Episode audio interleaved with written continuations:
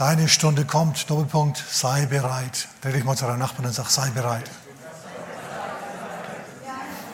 Du sagst, meine Stunde kommt, meine Stunde kommt. Ja, deine Stunde kommt. Was meine ich jetzt? Schau, es, es gibt Situationen, es gibt Zeiten in deinem Leben, in denen du, sagen wir mal, allein bist oder pleite bist und keine Arbeitsstelle hast oder dich mit Leuten nicht besonders gut verträgst oder krank bist oder irgendwie sonst auf dem Schlauch stehst. Und es kann sich ziehen. Aber das kann eine Zeit dauern. Und zu dir sagt der Herr heute Morgen, deine Stunde kommt, dein Tag kommt. Aber dann, wenn er kommt, musst du bereit sein. Schau, wenn du nämlich, wenn der Chef dich befördert, aber du bist für die Beförderung nicht bereit, weißt du, was dann passiert? Du scheiterst. Du blamierst dich. Und dann, und dann musst du dich vielleicht in, anderen, in einem, anderen, einem anderen Arbeitsplatz äh, neu bewähren. Oder wenn endlich deine Traumfrau ankommt oder dein Traummann. Schau, die ist durchtrainiert, fit und alles, ja, und du, Bierbauch, ja, ungepflegt, seit drei Wochen nicht mehr gewaschen, stinkst, ja, wie der Misthaufen in der Bauer Müllers Haus. Du, ich vermute mal fast, dass es da nichts wird mit dir, mit euch beiden. Obwohl ihr eigentlich ideal wärt füreinander, ja? Nur du bist nicht ideal für sie. Sie für dich natürlich schon, aber du. So, man kann also seinen, man kann seinen großen Zeitpunkt verpassen. Und das Letzte, was ich möchte für dich, ist, dass du deinen Moment, an dem der Herr sagt, hey, das ist dein Moment zu leuchten, dass du an dem dann eben nicht leuchtest, an diesem Tag. Es gibt nämlich so, so, Sachen. Es gibt Situationen, in denen, in denen die Apostel Nebendarsteller waren. Und jemand anders, der geleuchtet hat, an ihrer Stelle. Überleg dir das mal. Kannst du dir das vorstellen? Dass es Apostel des Lammes gegeben hat, die irgendwo nicht schnell genug gemacht haben, was Gott gesagt hat und dann zum Schluss auf der, auf der Leitung standen und sich hinter jemanden, hinter jemanden zurücktreten mussten? Du sagst, ist ehrlich, ja. Ähm, dazu können wir in die Apostelgeschichte gehen. Apostelgeschichte Kapitel 7. Zunächst mal Kapitel 4, 2, 3, 4, 5, 6. Die Gemeinde ist super. Na, vielleicht mal ganz kurz Kapitel 1. Jesus sagt zu seinen Aposteln was? Er sagt zu ihnen, Erstmal natürlich geht hin in alle Welt, aber das ist in Matthäus 28, 18. Er sagt außerdem, wartet in Jerusalem, bis ihr angetan werdet mit Kraft aus der Höhe. Pfingsten. Das ist nach zehn Tagen passiert. Und wenn ihr dann fertig seid mit Pfingsten und schön durchevangelisiert habt, dann macht Folgendes. Geht nach Judäa, nach Samaria und an die Enden der Erde. Okay, was ist der Wille Jesu für seine Apostel? Dass sie in Jerusalem anfangen und dann weitergehen einen Schritt nach vorne machen. Ich mache jetzt keinen, sonst falle ich von der Bühne. Nach Judäa, nach Samaria und an die Enden der Erde. Es ist wichtig, dass wir das festhalten. Was nämlich passiert ist, ist, dass sie in Jerusalem geblieben sind. Und es war ja auch super in Jerusalem. Ich meine, Petrus hat seine große Stunde gehabt. Pfingsten. Er predigt und 3000 bekehren sich. Wer möchte auch mal predigen und 3000 bekehren sich? Ungeplant an einem Nachmittag Gerade warst du noch irgendwie im Versteck und hast dort gebetet, oh Herr, send den Heiligen Geist nach deiner Verheißung. Und plötzlich kommt der Heilige Geist und du stehst auf dem Balkon und hältst die Rede deines Lebens. Du predigst und du sagst ihnen, was Sache ist und du weißt sie zum Himmel. Und alles ist prima. Und alle Leute sind begeistert. Was müssen wir tun, ihr Brüder, dass wir gerettet werden? Und Petrus weiß, er hat sie im Sack. Ja, er macht jetzt noch die Tüte zu. Und dann ist die Gemeinde gegründet. Halleluja, mit 3000 Männern und Frauen und Kindern und so weiter noch dazu.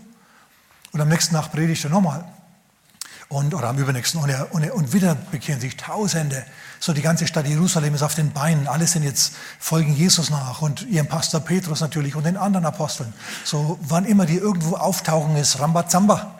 Egal wo die sind, wenn sie, zu jeder Tages- und Nachtzeit, wenn die im Tempel auftauchen, dann der Apostel so und so, Thaddäus. Falls du einen Kindernamen noch brauchst. Thaddäus, Nathanael, ja, oh Petrus. Und es ist also super. Und man gewöhnt sich natürlich dran, wenn man populär ist und wenn man Gunst hat an einem Ort, dann bleibt man gern da. Kannst du dir das vorstellen? Würdest du genauso machen, ne? Warum hinausgehen in die feindliche Welt, wo du quasi noch einmal Gemeinde gründen musst, wenn du hier schon im gemachten Nest sitzen tust. Ist doch Segens Ping-Pong spielen ist doch viel schöner als im Sturm draußen stehen und zu missionieren. Was meine ich mit Segens Ping-Pong? Segens Ping-Pong ist das. Wir machen Lobpreis, Wir hören vielleicht das Wort ein bisschen und dann beten wir. Und zwar, erst bete ich für dich, bis dir die Zähne klappern vor lauter Salbung. Und dann betest du für mich, bis mir die Ohren schlackern vor lauter Salbung. Und dann bete ich wieder für dich. Und dann wieder du für mich. Und auf diese Art und Weise, ja, laufen wir dann heim und, und sind ganz entrückt und verzückt. Und es ist ja wunderbar, das ist ja prima, wenn das zeitlang passiert. Und jetzt stell dir mal vor, wir haben also unsere Apostel hier, wir haben, wir haben eine Gemeinde, die total begeistert ist, die Zeichen, die, die, die, die Gaben des Heiligen Geistes sind unterwegs. Ja. Es ist also alles wunderbar, alles passt, alles, alles ist eigentlich ideal. Und dann passiert was. Stephanus, der predigt, wird plötzlich von der Kanzel gekrallt. Und dann streitet man mit ihm, dann schleift man ihn zur Stadt hinaus und dann werfen die Steine auf ihn und töten ihn nachdem er ihnen noch eine lange Predigt gehalten hat, in Apostelgeschichte Kapitel 7. Was ist jetzt los? Alle sind jetzt konsterniert, ernüchtert. Wie kann das passieren? In unserem gesegneten, gesalbten Haufen. Dass da einer stirbt, dass der, dass der gewaltsam zu Tode kommt. Was, passiert? was ist los hier? Was passiert? Und es geht weiter, Apostelgeschichte Kapitel 7, dann das Ende des Buches, also das Ende des Kapitels. Da heißt es dann, äh, an jenem Tag entstand eine große Verfolgung, eine große Verfolgung. Die Steine flogen plötzlich auf alle, nicht, nur auf, nicht mehr nur auf äh, Stephanus. Und sie alle wurden zerstreut. Sag mal, alle. alle. Hallo, alle? Unser kleiner Segenskreis? Ich meine, wisst ihr, ich bete für dich, du betest für mich und ich will wo wir dann hinterher immer so mit wackelnden Knien heimgegangen sind vor lauter Heiligen Geist, die werden plötzlich mit Steinen beworfen und, und müssen fliehen, die zerstreuen sich alle. Sag mal nochmal alle. Alle, ich meine alle, bis auf die Apostel. Die Apostel haben noch Schonzeit. Die Apostel sind noch im Windschatten Gottes. Die sind noch im Schatten des Allmächtigen und im Versteck des Höchsten. Da sind die noch. Noch, die haben noch Schonzeit. Alle anderen, die laufen jetzt umher. Und ich würde mal sagen, der normale Durchschnittschrist, der wird sich sagen, was habe ich nur falsch gemacht, was habe ich nur falsch gemacht? Und das ist eine gute Frage. Die haben nämlich wirklich was falsch gemacht. Die haben nicht getan, was Jesus gesagt hat. Geht von Jerusalem nach Samaria, nach äh, Judäa, von dort nach Samaria, von dort in die Enden der Erde. Die sind einfach nicht dazu gekommen, überhaupt mal nach Samaria zu kommen oder nach Judäa oder überhaupt wohin. Die waren in Jerusalem, weil es dort so schön war. Und wir alle lieben den Ort der Bequemlichkeit, richtig? Also mir geht es so seit frühester Kindheit, wenn ich morgens aufwache, ist so dieses herrliche, dieses, ihr wisst schon, dieses, der Dreiviertel-Halbschlaf, bis du dann aufwachst, ist es so köstlich, so wunderbar, das fühlt sich so gut an, man will nicht aus den Federn. Kennt irgendjemand dieses Gefühl? Zwei, drei, okay. Ihr anderen, ihr seid wahrscheinlich wie mein Vater, ja? Der wacht morgens auf, klack. Und dann steht er auf, fertig. Ohne Zeremonie. Frühaufsteher. Geht mir nicht in den Sinn. Wie können Leute Frühaufsteher sein, bitte? Ja, wenn man aufwachen kann und dann noch ein bisschen rumfliegen kann. Und, oh, meine Frau zum Beispiel auch, ja. Springt die Beine aus dem Bett, weg ist sie. An mir liegt es nicht, sage ich euch.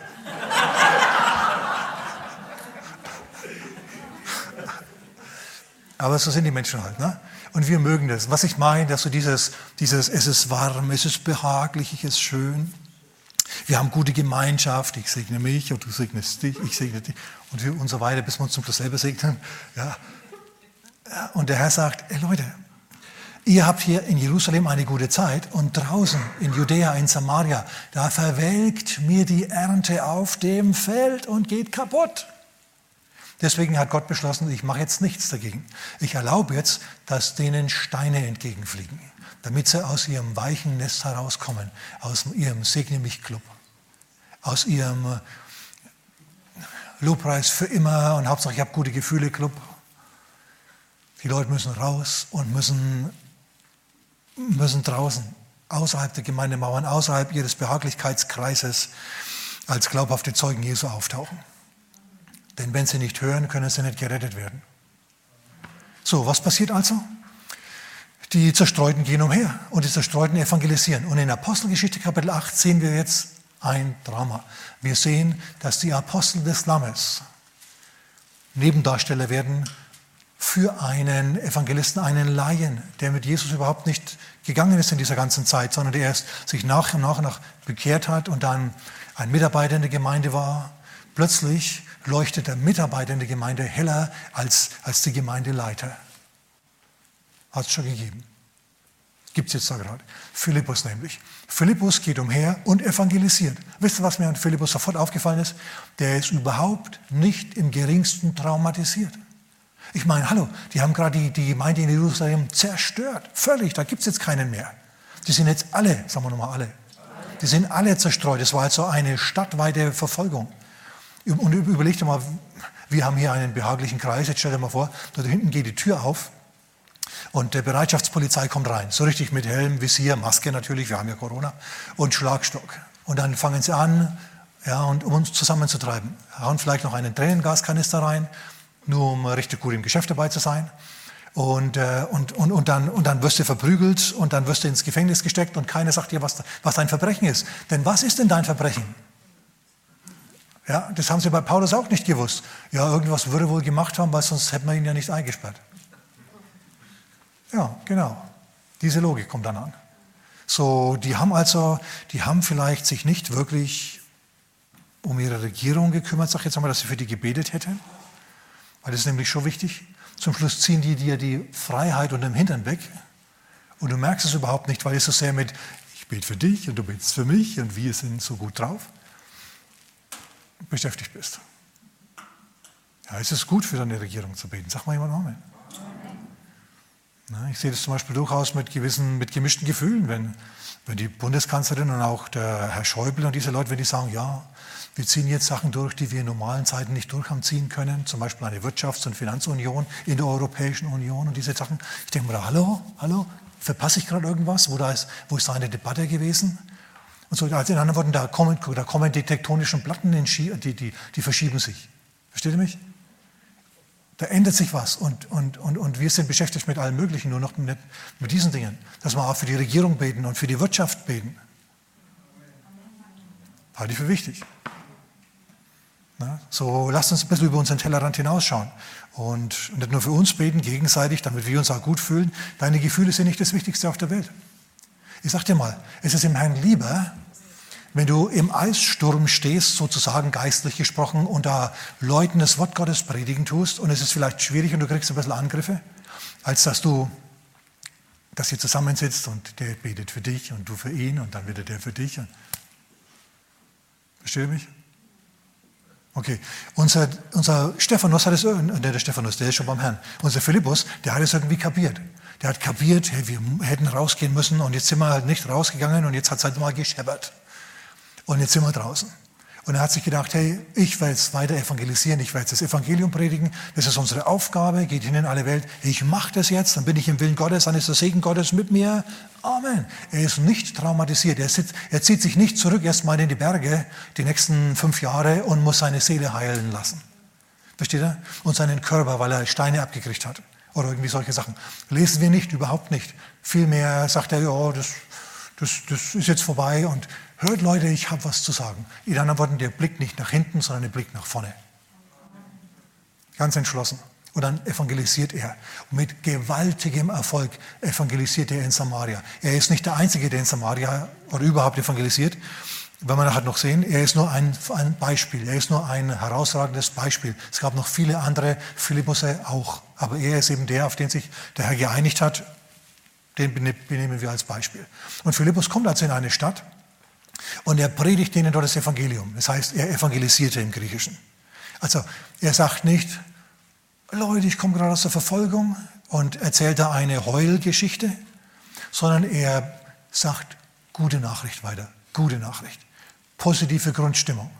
Sagen wir mit mir, positive. Grundstimmung.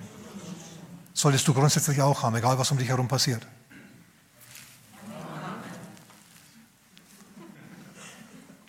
Weil es wahr ist. Egal, was um dich herum passiert. Du und der Herr, ihr seid immer in der Mehrheit. Okay? So, und unser Philippus, der, der predigt als das Wort Gottes. Positive Grundstimmung. Und er predigt es kühn. Er predigt über, über Errettung. Er predigt über Heilung. Er predigt über die Gaben des Heiligen Geistes. Und die Leute hängen an seinen Lippen wie ein Mann. Lies es. Apostelgeschichte Kapitel 8. Lies das ganze Kapitel. Es ist ein super Kapitel. Und dann passiert was. Nachdem also hier der Bär tanzt, ja, steppt sozusagen in Samaria, spricht sich das rum. Und es ist ja nicht nur bei ihm, sondern es ist in vielen anderen Städten auch noch. Und die Kunde erreicht Jerusalem. Das gemütliche Nest, wo die Apostel zusammensitzen und sich feiern lassen. Dass auch Samaria, also nicht nur ein Dorf in Samarien, sondern Samaria das Wort Gottes angenommen hat. Was die, diese, diese Halbjuden, die heidnisch glauben und hebräisch, also jüdisch auch noch, die, die eine Mischung, an eine, bisher an eine Mischung geglaubt haben zwischen Jahwe-Glauben und heidnischem Glauben, die glauben jetzt, sie haben das Evangelium angenommen. Tja, da müssen wir doch mal nachschauen. Und dann machen sich doch unsere Superapostel Petrus und Johannes auf, um mal nachzuschauen, was da passiert ist. Merkt ihr was? Die machen nichts los, sondern sie schauen nach, was ein anderer losgemacht hat. Und dann kommen sie und sehen, ja tatsächlich, Donnerlittchen, es hat funktioniert. Sogar wenn nicht Petrus das Evangelium predigt, sondern nur ein Philippus, kein Apostel, funktioniert es trotzdem. Und sie wundern sich und sie sind begeistert und dann, und dann legen sie ihnen die Hände auf und, und sorgen dafür, dass sie erfüllt werden mit dem Heiligen Geist und in Sprachen reden. Ja, das hat damals dazugehört. Und dann durchziehen auch sie Samaria lehren und predigen in den Gemeinden und gehen wieder zurück nach Jerusalem. Gehen wieder zurück nach Jerusalem. Ich denke mir, da wären sie doch geblieben, denn es passiert nämlich was in Jerusalem. Die Schonzeit für die Apostel läuft ab. In der Apostelgeschichte Kapitel 10 ist Petrus nochmal unterwegs, Kapitel 11 sind auch nochmal interessante Sachen und in Kapitel 12 sind die Apostel wieder alle in Jerusalem. Nochmal, wo sollten sie hingehen eigentlich? Sie sollten hingehen nach Jerusalem und dann nach Judäa, dann nach Samaria und dann an die Ende der Erde. Und sie sitzen nach Jahren und Jahrzehnten immer noch in Jerusalem, während andere schon längst beschäftigt sind mit der Gewinnung der Welt für Jesus. Und dann sagt der Herr, okay, jetzt reicht es, ich brauche meine, meine großen Kanonen draußen auf dem Feld und nicht hier in der Garage. Und dann passiert was. Herodes zettelt eine Verfolgung an. Und Jakobus, der Bruder des Johannes, einer der engsten Freunde Jesu, einer der engsten Freunde Jesu, wird allen Ernstes enthauptet. Überlegt er das mal. Ich habe mal, hab mal gedacht, warum wird er enthauptet? Aber das liegt auf der Hand. Er hätte nicht mehr in Jerusalem sein wollen. Es wäre gut für ihn gewesen, wenn er nicht mehr in Jerusalem geblieben wäre, sondern woanders er gewesen wäre. Da hätten sie ihn vielleicht nicht gefeiert. Da hätten sie sich vielleicht nicht für ihn, bei ihm bedankt. Oh, danke, Herr, Herr Petrus oder, oder wie auch immer, oder Herr Jakobus hier in dem Fall, dass du unser Pastor bist. Sondern er hätte vielleicht unter Leuten arbeiten müssen, wo er sich erst einen Ruf erarbeiten muss.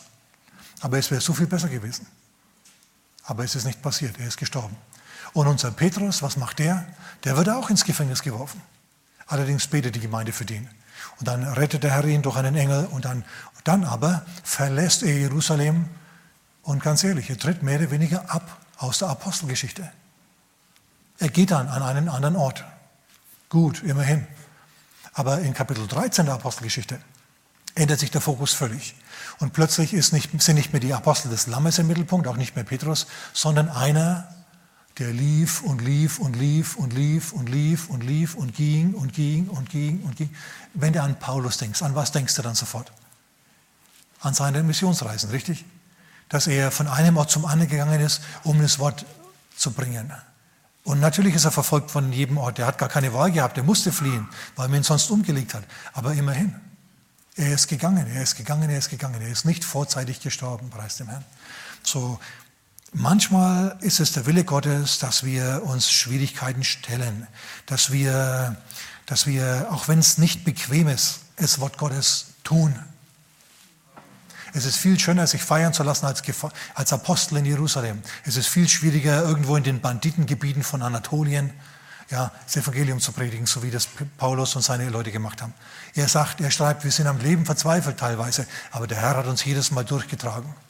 Ich habe mit, ich hab mit ich, wilden Tieren ich vor Ephesus gekämpft, aber Gott hat mich gewinnen lassen.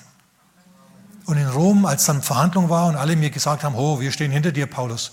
Als Paulus sich umgedreht hat, war keiner mehr da. Alle haben mich verlassen. Und Paulus sagt, es werde ihnen nicht zugerechnet. Denn der Herr war mit mir und hat mich aus der Hand meiner Feinde gerettet. Und er wird es auch zukünftig tun. Halleluja. Ja, das ist gut. So, deine Stunde kommt. Dein Tag, dein Moment, deine Stunde kommt. An dem du Philippus bist. an dem, du, an dem die anderen alle irgendwo anders beschäftigt sind und es voll auf dich ankommt. Jetzt stehst du da, jetzt hast du die Tausende vor dir und jetzt musst du das Wort Gottes sagen. Oder du wirst, du wirst äh, befördert und jetzt musst du es halt drauf haben, was man in dieser Position eben können muss. Oder du triffst den Traummann oder die Traumfrau endlich und tatsächlich, ihr seid beim Essen. Jetzt kommt es drauf an. Rülpst du immer noch? Wie bei der letzten? Lässt du sie bezahlen, statt dass du mal bezahlst? Ich habe gar kein Geld dabei, kannst du übernehmen?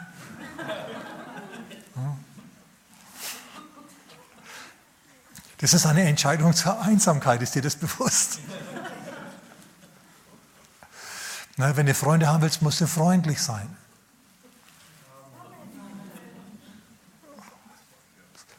Wenn du keine Freunde hast, dann frag dich mal, warum. Sagst, Mensch, Pastor, predige was Vernünftiges. Vielleicht ist es vernünftiger, als du denkst, was ich hier sage zu dir. Ist so eine Sache. Ist so eine Sache, ist so eine Sache. Hast du dich schon so sehr an deinen Segen gewöhnt, dass du quasi in Jerusalem sitzt? Dass du praktisch darauf wartest, dass die Steine fliegen? Hast du dich so sehr an den Segen gewöhnt, dass du, kein, dass du nicht mehr bereit bist, Anstrengungen zu unternehmen, um den Segen, den du hast, zu pflegen und zu behalten? Das Erste, was du machen musst, um den Segen zu behalten, ist nach dem Willen Gottes fragen. Herr, bin ich noch richtig? Hier läuft zwar alles super, es ist alles gut, es ist wunderbar. Ja, ich bete für den, dann betet er für mich, ja, das ist wunderbar. Aber bin ich noch in deinem Willen, Herr? Ist, es noch, ist das noch das, was ich machen soll? Oder hast du was anderes für mich? Und wenn der Herr dann sagt, geh nach Judäa, geh nach, geh nach Samaria, dann musst du das machen. Und wenn der Herr dann sagt, wenn du dann, dann kannst du nicht zum Herrn sagen, aber Herr, das ist so unbequem.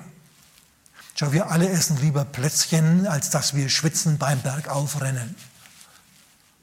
Spazieren gehen mit meiner Frau ist quasi ein Dauerlauf, ja. Und, und, und, ähm, und nachdem ich jetzt mich also gemästet habe an ihren köstlichen Plätzchen, mache ich mit dir Dauerlauf. Also nicht wirklich Dauerlauf, aber sie hat schon einen strammen Gang, den sie vorliegt. Ja? Und dann sagt sie, so, lass uns abbiegen in den Wald hinein. Und Wald, versteht ihr, da geht es so nach oben zunächst mal. Also, was machen wir? Wir laufen, den, wir laufen den, den Berg hoch und schwitzen dabei. Also ich wenigstens, sie natürlich, versteht ihr, ihr macht das nichts aus. Aber ich und dann meine Jacke da und dann mein Pullover und oh, oh, oh. Du merkst dann quasi, wie du dein Fleisch kreuzigen tust. Hinterher wiegst du dann wieder weniger. Kannst du wieder mehr Plätzchen essen. Sie hat mich gefragt, willst du noch mal Plätzchen? Soll ich welche machen? Und ich sage, Frau, nein. Okay, und sie macht dazu keine mehr. Aber was willst du machen, wenn du welche geschenkt bekommst? Musst du ja auch essen. Kannst du ja nicht schlecht werden lassen. So gibt es also die Situation, ne? dass, du, dass du dich ein wenig schinden musst. Aber das ist gut für dich. Dich ein wenig zu schinden ist gut für dich. Hör mal zu. Freundlich zu sein, unfreundlichen Leuten gegenüber ist gut für dich. Auf die Art und Weise, auf die Art und Weise erschließt du dir neue Freunde. Denn ich habe schon was gemerkt. Wenn du jemanden nicht kennst und der ist entsprechend veranlagt, dann steht er zunächst mal da. Ja, und, und du denkst, okay, alles klar, Gottes Segen. Aber wenn du einfach freundlich bist und mit der Person redest, ja, und, und ins Gespräch kommst, dann baut er langsam aber sicher seine Schranken ab, ja, öffnet die, die, die, die, die, die, die, die Zugbrücke über den Burggraben, den er da hat, zieht die inneren äh, Dobermänner zurück und plötzlich kannst du dann normal mit so einer Person reden und dann hast du jemanden gewonnen. Wir lassen uns da viel zu leicht einschüchtern. Dass sie sagen, okay, gut, alles klar. Uff. Oder Missverständnisse, ihr Lieben, Missverständnisse sind immer so eine Sache. Denn grundsätzlich ist bessere. Wenn du eine E-Mail bekommst, die du nicht richtig verstehst, denk das Gute von dem anderen und nicht das Schlechte. Denk nicht, will der mich jetzt kritisieren? Das ist nämlich normal und natürlich, dass du das denkst. Aber das wollen die wenigsten. Die meisten sind einfach ungeschickt mit WhatsApp und E-Mails und so Zeugs, die schreiben dann Sachen, die sie gar nicht so gemeint haben. Seid ihr noch da? Oder hast du dich so sehr an deinen Segen gewöhnt, dass du praktisch das gar nicht mehr siehst, dass das Essen auf dem Tisch steht, wenn du von der Arbeit heimkommst. Du kommst heim, Chef war wieder blöd, Mitarbeiter waren blöd, Arbeit war blöd, Fumm, Lichter. Wie sagt man da, Henkelmann, Henkelmann, wer weiß, was ein Henkelmann ist? Deine Lunchbox, wer weiß, was eine Lunchbox ist? Ja. Ne? Deine Aktentasche in der Ecke irgendwo, du sitzt dich hin, baust dich, äh, baust dich ein hinter deiner Zeitung. Ja, das ist quasi deine Zugbrücke, die du dann hochmachst. Und du mampfst da dann Essen rein und setzt dich dann vor den Fernseher und, und du kriegst gar nicht mehr mit, wie deine Frau dich umsäuselt hat. Angenehme Musik im Hintergrund. Essen kommt, ja, es riecht gut, sie hat sich Mühe gemacht, dein Lieblingsessen. Trinken steht da, schön gekühlt und alles. Und du kriegst das überhaupt nicht mit. Ein Mann schaut seine Frau jetzt an, fragend.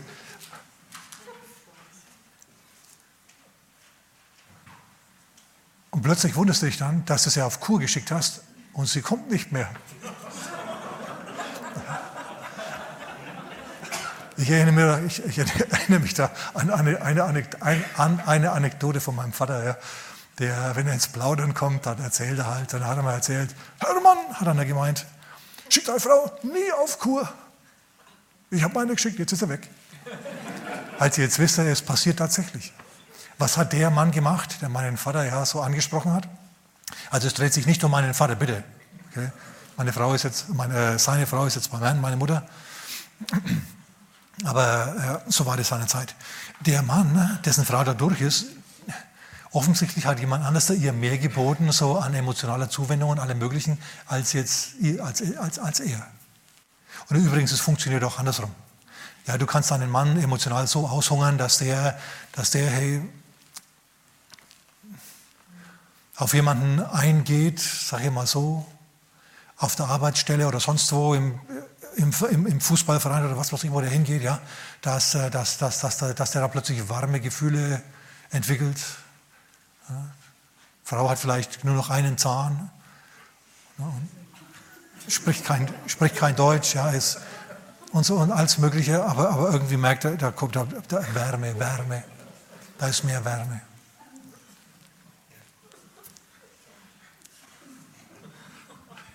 Was lacht ihr? Das ist traurig, was ich hier sage. Also denkt dran, ja, muss, muss, muss Beziehungen pflegen. Auch solche Beziehungen, auch deinen Kindern gegenüber. Schau. Du kannst deine Kinder anbrüllen, weil sie nicht durchgehen können, bis sie dann vielleicht doch durchgehen. Die sind dir ausgeliefert. Denen gegenüber musst du irgendwie geduldiger sein als anderen gegenüber. Ich habe auch gebrüllt früher, okay, als meine, meine Kinder das verdient haben. Aber nur dann. Ich könnte euch Zeug erzählen. Aber das mache ich jetzt mal besser nicht, ja.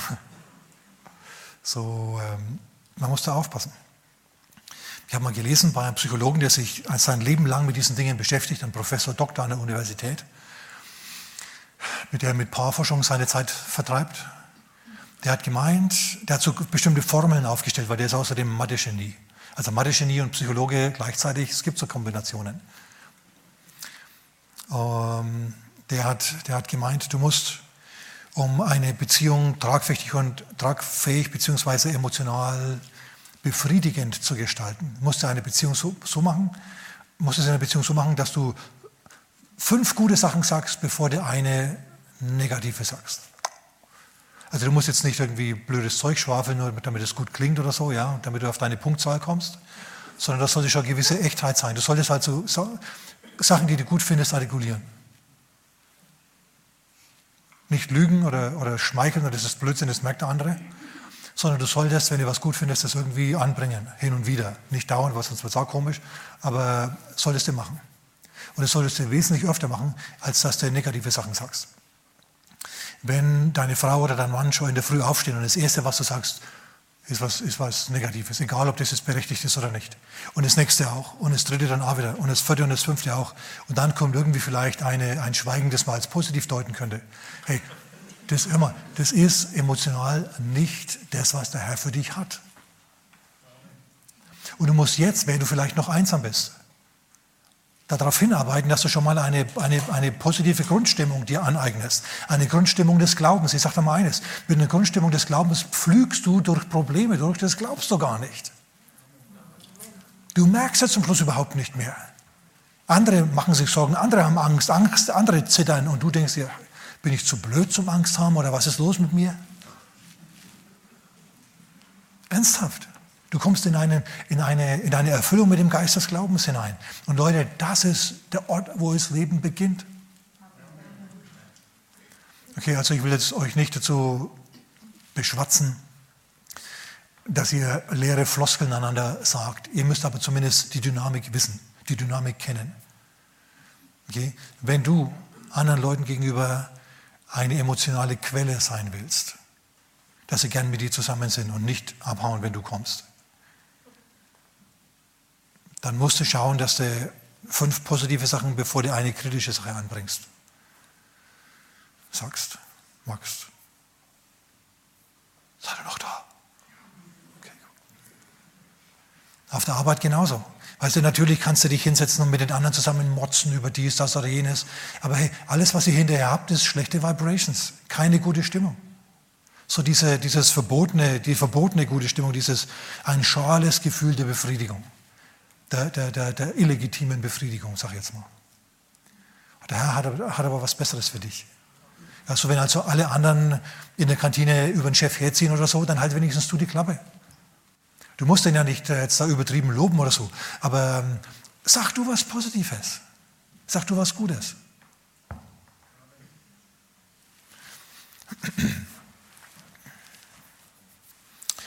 Was du alles, um was du dich nicht kümmerst, das verfällt. Ich hatte mal ein Moped, habe ich jetzt nicht mehr, aber das war eine metallic grüne, niegelnagelneue K50 RLC. Wer weiß, was eine K50 RLC ist? Wer weiß das noch? Wer kennt das noch? Oh ja, Einzelne kennen das noch. Wassergekühlt, eine LC Liquid Cooled. Na, es ist gefahren, hey. Super. Dann habe ich ein Auto gekauft, als ich alt genug war. Auto war nicht neu. Auto war alt. Auto war fast so alt wie ich. Aber war ein Auto mit Dach drüber. War besser als Moped. Und dann stelle stell ich mein Moped ab bei meinem Vater in die Garage, gleich am Eingang, links am Eck. Und da stand es dann. Und ich habe mir gedacht, ja, verkaufen irgendwann, ist ja viel wert. Und dann stand es und stand es und stand es. Und nach einem Jahr wollte es jemand kaufen und, und es war mir zu wenig.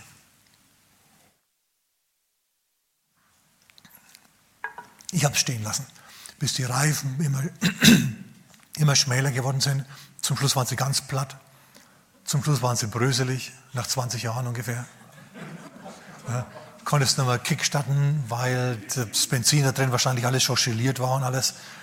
Das Ding hätten wir auseinandernehmen müssen und hätten wir pflegen müssen, hätten wir wieder zusammenbauen müssen, hätten wir viel, viel, viel Arbeit reinstecken müssen. Warum?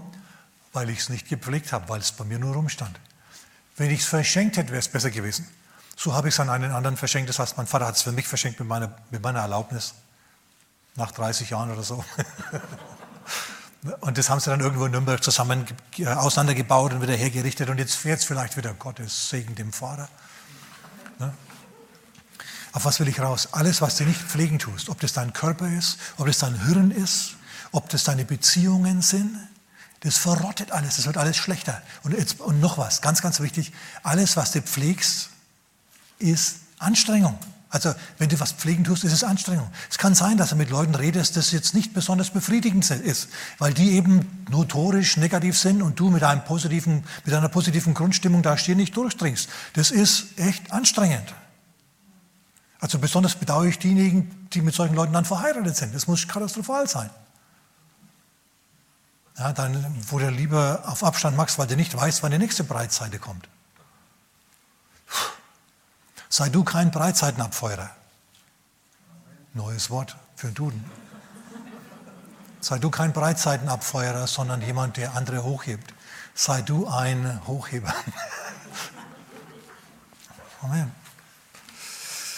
Habe ich noch was für euch heute Morgen? Äh, wie lange rede ich schon wieder? Ich rede schon wieder ziemlich lang, gell? Naja, nun gut. Ich schaue mal, ob ich noch was habe. Schau, es gibt so etwas, ihr Lieben, wie einen Wohlstandsfluch, wenn man sich an seinen Segen gewöhnt, wie an den gewaltigen Segen in Jerusalem. Dann kann es sein, dass der Herr irgendwann mal Steine fliegen lässt. Das ist dann nicht bös gemeint. Vielmehr, schau, in Jerusalem sind die Steine geflogen und haben, sind Tränen der Trauer geflossen. Aber die Trauertränen Jerusalems haben sich auf dem Weg verwandelt in die Freudentränen Samarias. In die Freudentränen Samarias.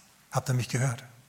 Die Trauertränen Jerusalems, wenn es die nicht gegeben hätte, dann wäre Philippus nie aus Jerusalem rausgekommen. Denn weil ständig wollten Leute was von ihm. Ständig wollten, wollten Leute mit ihm reden, wollten ein Wort von ihm, wollten, dass er für sie betet. Die hätten auch dann für ihn gebetet, kein Zweifel. Bet für dich, du für mich, dann bitte ich für dich. Die wären heute noch in Jerusalem und wir wären alle nicht gerettet gewesen. Wir wären alle nicht gerettet worden. So, die Tränen Jerusalems sind die Freudentränen Samarias. So, es kann also sein, dass wir uns auch in unserem Land hier so sehr an einen Wohlstand gewöhnt haben, dass wir den jetzt irgendwie verblödeln. Versteht ihr? Wenn es dem Esel zu wohl ist, dann geht er aufs Eis. Und im Eis bricht er unweigerlich ein, wenn er, also rutscht er aus und dann bricht er ein. Im schlimmsten und schlechtesten Fall. Und mir kommt es zurzeit ein bisschen so vor, ob ich jetzt in die Politik hineinschaue oder in viele gemeindliche Bewegungen. Ich stelle fest, wenn ich eine Serie predigen tue über Gebet, kann dich was kosten, brauchst du Disziplin dafür, musst du Zeit hernehmen. Diese Serien sind nicht besonders populär. Andere, ja, ne, ohne, ohne eigene Anstrengung zum totalen Super-Ultrasegen. Das wollen alle hören, genau. Keine eigene Anstrengung, aber Segen. Ganz so funktioniert es dann doch nicht. Natürlich können wir uns den Segen nicht erkaufen vom Herrn. Das ist wohl richtig. Die Erlösung können wir uns nicht erkaufen. Du kannst dir das nicht erkaufen. Aber hör mal, der Glaube kommt aus dem Hören. Wenn du also die Verheißungen Gottes in deinem Leben haben willst, wenn du willst, dass sie sich entfalten, dann musst du, ob du willst oder, Lust, oder nicht, ob du Lust hast oder nicht, dein Hinterquartier in eine Gemeinde bewegen, in der du das Wort Gottes hörst. Da musst du selber durchdenken, diese Sachen. Da musst du dir die Geheimnisse von Gottes Wort aufschließen lassen, damit du die im Glauben ergreifen kannst, damit du zum Schluss tatsächlich, ja, im Eissturm unterwegs bist und dir ist immer noch wohlig warm. Amen. Ich habe hier hinter mir, ihr seht das Bild hinter mir, ja, das ist eine, ein schönes Alpenpanorama. Aber für diejenigen, die genau aufgepasst haben, ich sehe da vielleicht ein Flugzeug hier vorne. Das ist ein abgestürztes Flugzeug, das ist nur noch der Rumpf. Ich habe mir gedacht, ja, ja, ja, ja, ja. Wir haben hier also ein Flugzeug. Versteht ihr? Nicht nur ein Auto, nicht nur ein Fahrrad, sondern einen Flieger. Und ich spreche mal für die ganze Nation. Okay, wir, haben hier, wir haben hier echt einen super Jumbo, in dem wir bequem sitzen, Erdnüsse mampfen und es geht uns gut. Aber wenn wir nicht aufpassen, dann kann es gut sein, dass, dass in wunderschönem Panorama wir absteigen und sonst zum Schluss landen an einem Ort, ja, an dem wir nicht sein wollen. Könnt ihr mir folgen? Es ist wichtig, dass wir nicht so landen, dass wir nicht zum Schluss einen Absturz hinlegen, weil wir uns nicht genug um das gekümmert haben, um was das Interesse des Herrn ist. Das Interesse des Herrn ist immer, immer, immer die Mission, die Evangelisation, diese Dinge. Ich kenne diese Zusammenhänge, ich habe es euch heute Morgen dargelegt. Deswegen will ich, dass wir als Gemeinde evangelisieren, was das Zeug hält. Und wenn wir nicht selber gehen können, wir sind ja relativ begrenzt. Wir haben jeder sein Leben, wir haben jeder seine Aufgabe dort, wo wir sind. Dann müssen wir zumindest das Wort Gottes finanzieren. Sagen wir mal Amen. Wenn wir selber nicht gehen können, wenn uns das nicht gegeben ist, dann müssen wir zumindest helfen, dass andere gehen können. Ob es dann große oder kleine Evangelisten sind, ist es dann gar nicht mehr so wichtig. Hauptsache, das Wort wird gepredigt. Hauptsache, das Wort geht raus. So, deswegen meine Prognose für 2021 für uns als Gemeinde, uns wird es gut gehen. Der Segen Gottes wird sich noch mehr und mehr Bahn brechen. Bessere Sachen werden noch passieren als letztes Jahr. Ja, letztes Jahr war für uns als Gemeinde ein Triumph. Für den Rest der Welt vielleicht nicht so sehr, aber für uns als Gemeinde definitiv. Ja, wir haben einen Wirkungskreis, unseren Wirkungskreis verdreifacht oder teilweise sogar vervierfacht. Und hallo, ist ziemlich gut. Wenn plötzlich nicht mehr einer das Wort Gottes hört, sondern vier. Oder nicht mehr nur 1000, sondern 4000. Finde ich besser, finde ich gut. Da ist noch nicht Ende der Fahnenstange. Woher weiß ich das? Weil wir das tun, was der Herr erwartet, weil, weil wir tun, was der Herr will. Ich persönlich fühle, ich fühle den Wind Gottes in den Segeln. Okay? Und für dich kommt, für viele von uns, prophezei ich jetzt, kommt in dem Jahr dein Tag, deine Stunde. Der, der Tag, an dem du deinen Partner fürs Leben findest. Oder deine Arbeitsstelle findest, deinen Traumjob. Endlich dein Auto bekommst oder deine Immobilie. Du sagst, ja, die sind zurzeit so teuer. Hör mal zu. Der Herr hat Mittel und Wege und Möglichkeiten, Unterschätze ihn nie.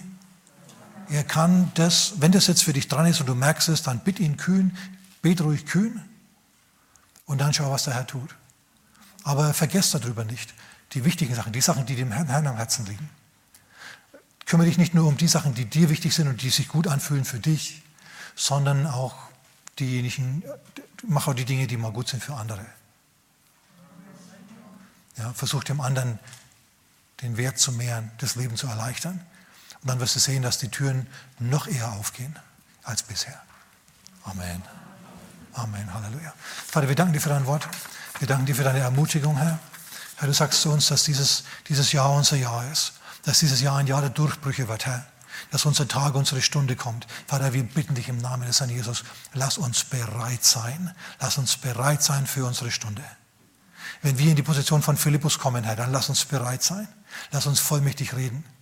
Wenn wir den Job bekommen, Herr, dann lass uns aufblühen. Vater, lass unsere Gaben aufblühen, damit wir uns bewähren. Und Vater, wenn wir jemanden Interessanten kennenlernen, dann bitten wir dich, Herr, lass uns bereit sein, dass wir bis zu dem Zeitpunkt eine positive Grundstimmung in unserem Leben haben, eine Jesus-Stimmung haben, damit wir attraktiv sind, Herr, und sich niemand von uns abwendet, sondern sich uns zuwendet, Herr. In Jesu Namen. Amen. Amen.